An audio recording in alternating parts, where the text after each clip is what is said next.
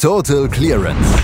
Der Snooker-Podcast mit Andreas Thies, Christian Ömicke und Kati Hartinger auf meinsportpodcast.de.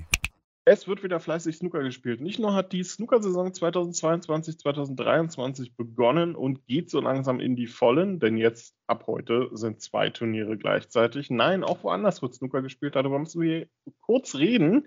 Und das tun wir wie immer bei Tote Clearance auf meinsportpodcast.de und dazu begrüßen am, naja, nicht ganz Wochenendfrühstück, aber vielleicht vor Wochenendfrühstück Christian Ömicke und Kathi Hartinger euch. Guten Morgen an euch und guten Morgen, Kathi. Guten Morgen, Christian. Ja, ein wunderbarer sonniger Freitag.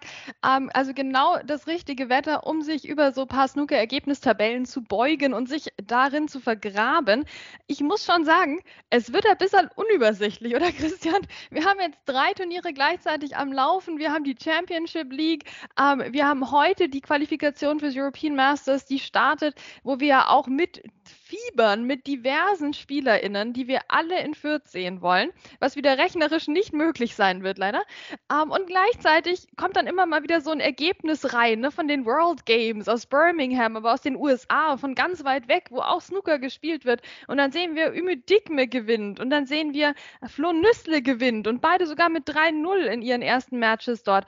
Also überall kommen die Nachrichten rein. Es ist äh, irgendwie nicht Juli gefühlt im Snooker im Moment.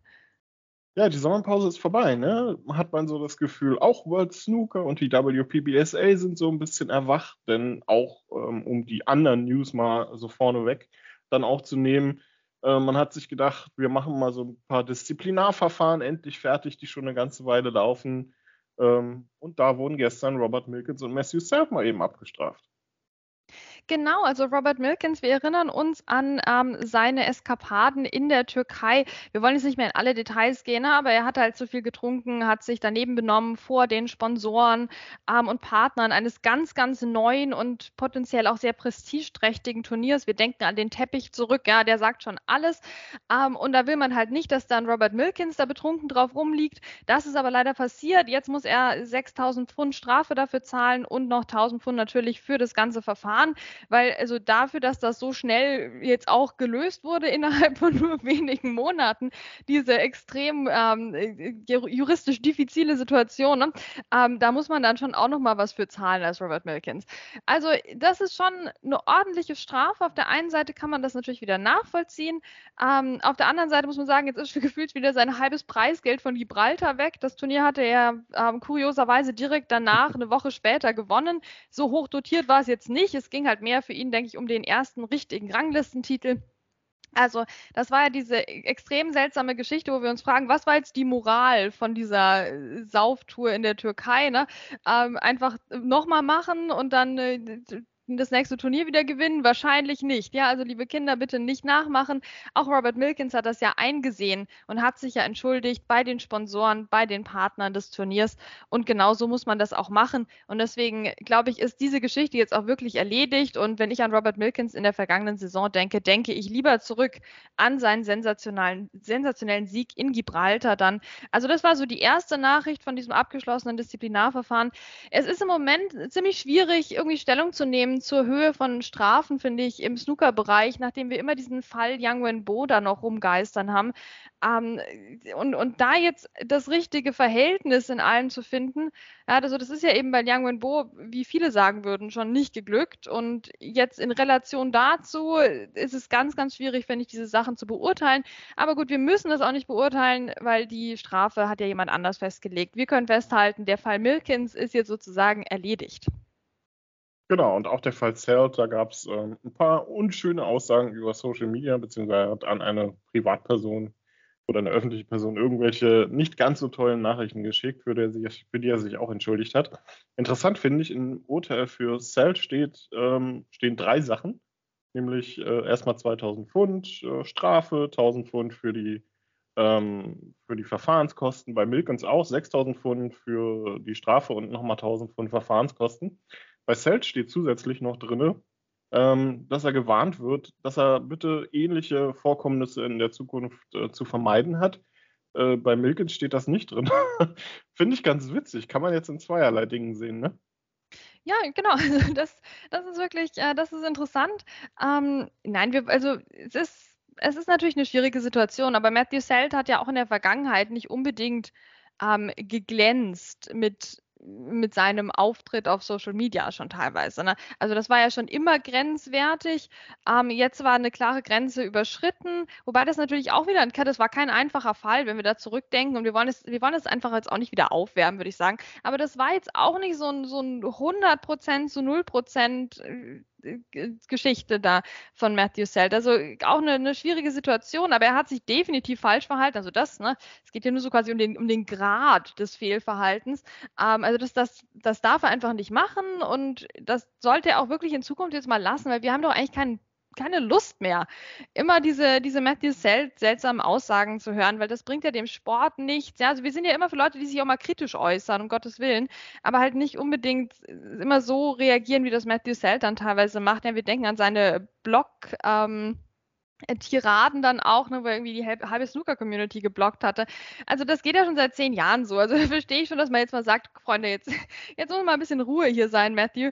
Ähm, ist, also es ist, ja, es ist sehr interessant, was da gerade wieder passiert mit den Disziplinarverfahren. Es ist natürlich auch ein undankbarer Job, oder? Du hast ja diese erwachsenen Männer und ja auch Frauen mittlerweile, die sich aber irgendwie nicht benehmen können.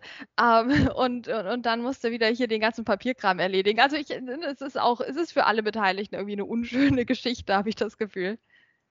Ab auf die stille Snookertreppe. Und ja, ähm, dann lass uns jetzt auch mal das ganze Disziplinarzeug ähm, beiseite packen, denn Messi Cell ist vielleicht ein ganz gutes Stichwort. Der hat nämlich auch Snooker gespielt, tatsächlich in dieser Woche bei der Championship League in Leicester. Und ähm, die vier Gruppen, die wir jetzt zu besprechen haben an den letzten zwei Tagen, haben sich so ein bisschen durch Favoritensterben in Anführungsstrichen ausgezeichnet, ähm, denn da haben sich nicht unbedingt die durchgesetzt. Das fängt schon in der Gruppe mit Matthew Selt an. Dominic Dale, Dwayne Jones und Daniel Wells waren in dieser Gruppe drinne und es setzt sich der Spieler durch, der ein Amateurjahr hinter sich hat. Wunderbar, was habe ich mich gefreut für Daniel Wells, ja, der hier als erster Amateur, als Viertgesetzter sich da durchsetzt in dieser Gruppe. Ähm, also das war eine, eine, super Leistung von ihm und ich, ich habe da drauf gewartet, Christian, weil der Mann kann doch so gut Snooker spielen. Der hat es nur irgendwie in den letzten Jahren nicht gemacht. Um, ähm, und jetzt hier mal so ein kleines Ausrufezeichen. Klar, es ist jetzt nur die Championship League Phase 1. Da kommen ja noch 38 Phasen, bis du den Titel hast. Ja, Das wollen wir jetzt auch nicht überbewerten, aber sich hier durchzusetzen, es war keine einfache Gruppe. Dominic Dale kann, kann die Gruppe gewinnen, Matthew Selt kann die Gruppe gewinnen und Dwayne Jones auch. Ja, von dem bin ich ein bisschen enttäuscht. Der ist dann nur mit einem Punkt rausgegangen. Das war nicht viel, was er auf den Tisch gebracht hat. Da muss noch was kommen, finde ich, in den nächsten Wochen, auch gerade für die European Masters Qualifikation. Also da will ich den schon eigentlich in Fürth dabei haben. Uh, Matthew Selt, ja, das, auch das, drei Punkte am Schluss. Mai, ich meine, er hat irgendwie so, der, der war der Unentschieden-König, ne? 2 zu 2 in allen Matches. Das ist irgendwie nichts halbes, nichts Ganzes, aber eine 141 hat er gespielt gegen Dwayne Jones und das ist bisher das höchste Break des Turniers. Aber am Schluss setzt sich eben durch Daniel Wells mit sieben Punkten. Also eine richtig schöne Leistung von ihm. Das hat total Spaß gemacht. Und ich glaube, am anderen, äh, am anderen Tisch hatten auch die, äh, die Nicht-Favoriten, in Anführungsstrichen, ein bisschen mehr Spaß. Vor allem einer, nämlich Chang Ming Yu, der sich da durchgesetzt hat. In einer Gruppe mit Julio Long, Mark King und Fergal O'Brien. Also durchaus drei ähm, erfahrenen Spielern und im Fall von Julio Long ja auch sicherlich dem Gruppenfavoriten. Hat er gut gemacht, der gute Chang. Ja, auch das ist ja einer, den haben wir auf dem Radar, ne? Der, der haut immer mal wieder so Sachen raus. Also das ist ganz gemein quasi, ne? Der manchmal lässt er dann auch wieder ein paar Turniere lang äh, überhaupt nichts laufen, aber dann kommt wieder Chang Ming Yu, dann ist er plötzlich wieder im Achtelfinale und so. Also dem fehlt es noch ein bisschen an der Konstanz, aber der hat auf jeden Fall Potenzial und das hat er mehr als bewiesen in der Hammergruppe hier. Zhu Yulong, ach, da muss man sich schon fragen, ne? als äh, hier Top-Spieler, der er mittlerweile ist, ähm, warum man sich da nicht durchsetzen konnte. Ne? Es war knapp am Schluss. Chang Ming Yu sechs Punkte, Zhu Yulong fünf Punkte. Aber es hat halt nicht gereicht. Mark King, naja, gut, ja, Platz drei, ja, also mehr ist bei dem irgendwie in den letzten Monaten auch nicht so wirklich drin gewesen, oder? Also erwartest du dir mehr als Platz 3 in so einer Gruppe von Mark King in dieser Saison? Ich irgendwie nicht. Ähm, Fergal O'Brien, schade, letzter Platz, aber Hauptsache Fergal ist auf der Tour. Ja, ich dachte, Rock Lawler wäre so mehr dein Ding, aber ja, Fergal gehört da natürlich auch hin. Ähm, in einer Gruppe immerhin hat sich der Favorit durchgesetzt, nämlich in der gestern gespielten, in einer der gestern gespielten Gruppen, in der Gruppe 17. Die Belohnung ist dann ähm, in der nächsten Phase ein Duell mit Ronnie Sullivan.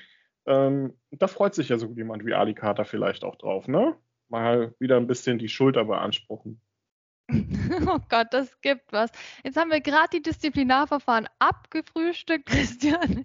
Jetzt sehen wir schon das nächste am Horizont.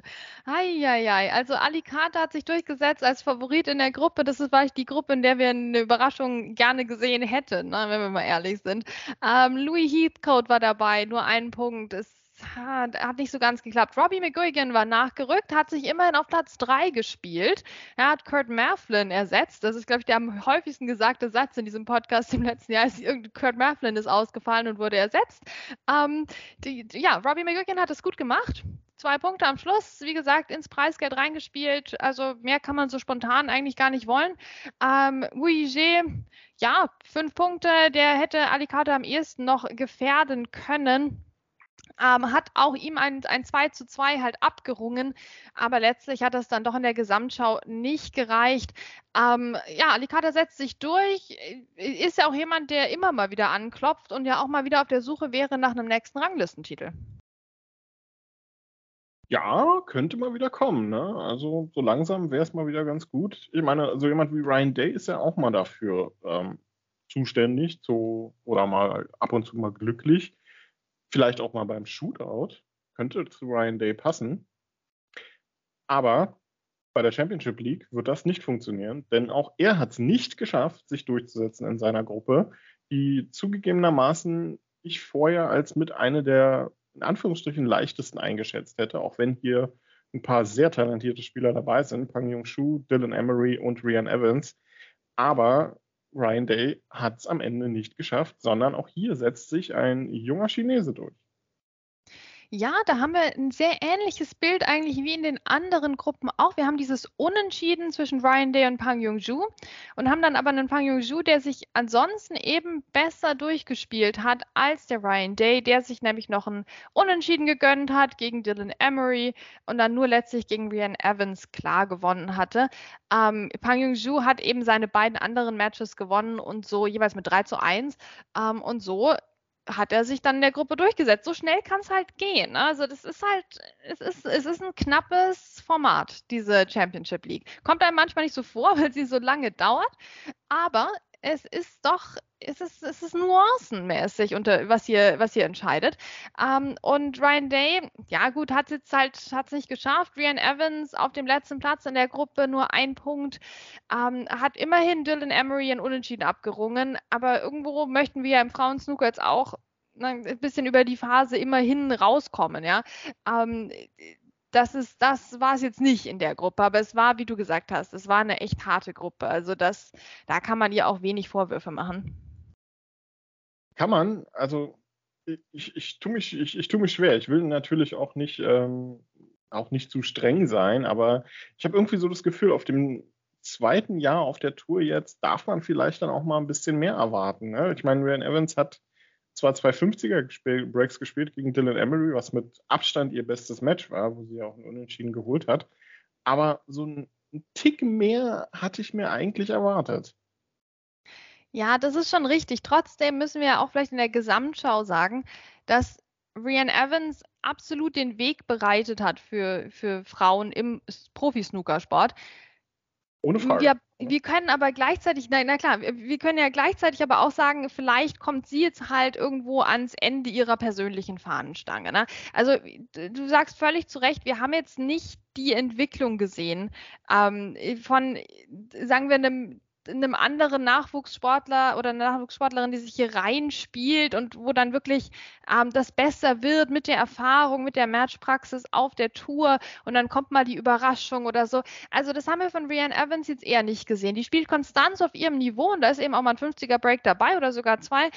Aber so richtig aufwärts geht es bei ihr halt nicht. Und es ist aber auch nach so vielen Jahren halt irgendwo dann doch kein Wunder. Deswegen, mein Punkt ist eigentlich, vielleicht na, machen wir den Druck eher den anderen Spielerinnen, ähm, die jünger sind, die frischer reinkommen, die auch eben diesen Weg bereitet bekommen haben von Rian Evans und lassen die äh, Großmeisterin und, und Rekordweltmeisterin ähm, jetzt auch einfach noch die Zeit auf der Tour genießen, ohne ihr persönlich jetzt so viel Druck zu machen. Ne? Sondern ich, ich würde eher sagen, der, der Druck, den können wir und zwar völlig berechtigterweise den anderen Spielerinnen machen.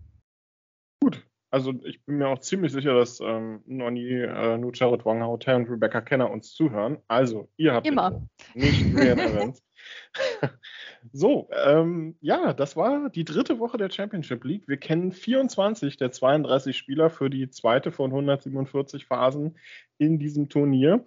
Nächste Woche geht es dann weiter. Dann gibt es die letzte Woche für die erste Turnierphase. Aber heute geht es erstmal weiter mit der Qualifikation fürs European Masters, die in zwei Teilen gespielt wird, nämlich jetzt die nächsten drei Tage. Dann gibt es die letzte Woche der ersten Phase der Championship League und dann gibt es den Abschluss der Europa, äh, Europameisterschaftsqualifikation, European Masters Qualifikation. Und heute gleich erstes Match, Daumendrücken angesagt. Ja, und wie? Wir haben in der ersten Session heute haben wir Lukas Kleckers gegen Ryan Damerson. Also das klingt so machbar, wie es uns allen jetzt erscheint, aber trotzdem haben wir im Moment ne, von Lukas Kleckers seit der Q-School jetzt in der Championship League nicht so viel gesehen. Ähm, Deswegen gilt aber trotzdem, das muss gewonnen werden heute. Das muss einfach klappen. Alles andere wäre nicht akzeptabel.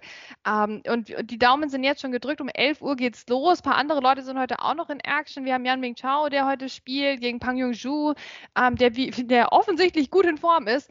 Ähm, wir haben Stuart Carrington am Start. Mark Williams, Joe Perry, Stephen McGuire, Karen Wilson. Also das ist schon richtig gut, was wir heute im Aufgebot haben für die Qualifikation. Ähm, ich freue mich auch auf Louis Heathcote gegen Sanderson Lamb. Also da wird ja auf jeden Fall dann einer auch weiterkommen. Das ist doch schön.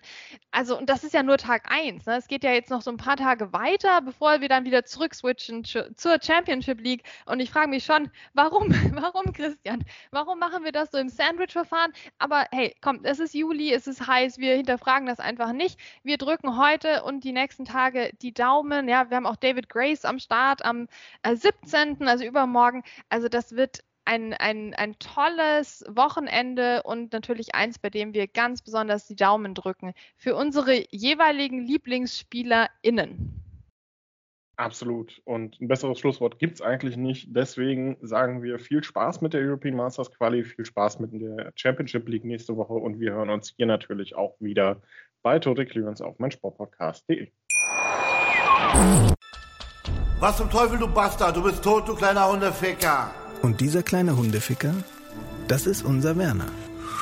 Ein ganz normaler Berliner Kleinstkrimineller der dann aber im Knast das Ding seines Lebens dreht. Una Fantastica Risetta Perla Pizza. Er klaut seinem Zellengenossen ein Pizzarezept. Aber nicht irgendeins. Und mit dem eröffnet Werner dann die beste Pizzeria Berlins. Doch Werners Glück ist nur von kurzer Dauer. Denn es hagelt Probleme. Werners Pizzaparadies. Erstmals großes Kino- und Podcast-Format. Mit fetter Starbesetzung. Alina But, Kida Ramadan, Edin Hasanovic, Oliver Koritke, Ralf Richter, Ben Becker, Winfried Glatzeder, Anna Schmidt und viele mehr. Abonniert die Scheiße. Jetzt macht schon, mach! Total Clearance. Der Snooker-Podcast mit Andreas Thies und Christian Oemicke auf meinsportpodcast.de.